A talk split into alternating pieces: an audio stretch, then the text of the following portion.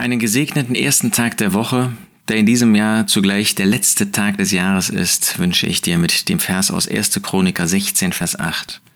Preist den Herrn, ruft seinen Namen an, macht kund unter den Völkern seine Taten.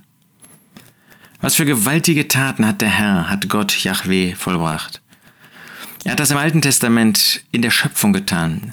Er hat das im Alten Testament im Blick auf das Volk Israel getan. Er hat das im Neuen Testament im Blick auf alle Menschen getan.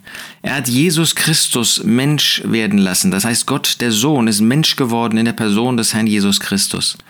Und in ihm finden wir Erlösung, finden wir mehr als Erlösung, nicht nur Vergebung der Sünden, nicht nur Befreiung von unserer Schuld, nicht nur Befreiung aus der Macht des Teufels, sondern wir sind an das Herz Gottes gebracht worden. Was für ein gewaltiges Werk. Wenn wir das Leben des Herrn Jesus anschauen, was für gewaltige Taten. Und sie sind nur sozusagen in Miniatur das, was Gott in den Zeiten der Erde, in der Zeit der Menschheit getan hat. Gott wirkt jeden Tag aufs Neue. Jeden Tag aufs Neue führt er einen Menschen zur Bekehrung. Von uns aus würde sich doch keiner bekehren, aber er bewirkt diese neue Geburt, er bewirkt diese Veränderung. Er bewirkt, dass Menschen bereit sind, sich dem Wirken Gottes in Liebe zu öffnen. Ja, es gibt genug Anlass, den Herrn zu preisen. Er hat sich offenbart. Das ist doch nicht selbstverständlich. Gott hat eine Ewigkeit lang, war er allgenugsam in sich selbst. Da war nichts irgendwie, ähm, was er mit Menschen oder anderen Wesen zu tun hätte. Die gab es nicht. Und dann hat Gott zu einem bestimmten Zeitpunkt, hat er das geändert. Und dann hat er diese Welt erschaffen, weil er seinem Sohn eine Familie geben wollte, eine Braut zuführen wollte, weil er selbst eine Familie haben wollte. Was für ein Werk Gottes, was für gewaltige gewaltige Taten.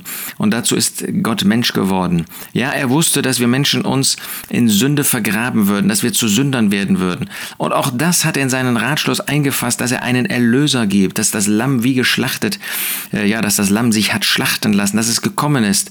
Ein Lamm ohne Fehl und ohne Flecken, um dort am Kreuz von Golgatha zu sterben. Was haben wir zu erzählen, Gott zu sagen, aber auch den Völkern kundzutun, den Menschen kundzutun, dass es jetzt einen Retter gibt, dass Gott ein Rettergott Gott ist und dass Gott eine Familie hat und dass er für seine Kinder, für alle die, die ihn als Retter angenommen haben, die sie als Sünder anerkannt haben, dass er für sie ein reiches Leben hat, hier auf dieser Erde und dann eine Ewigkeit in seiner Gegenwart. Haben wir nicht Anlass, Gott zu preisen? Preist den Herrn, ruft seinen Namen an, macht kund unter den Völkern seine Taten, heute und in alle Ewigkeit.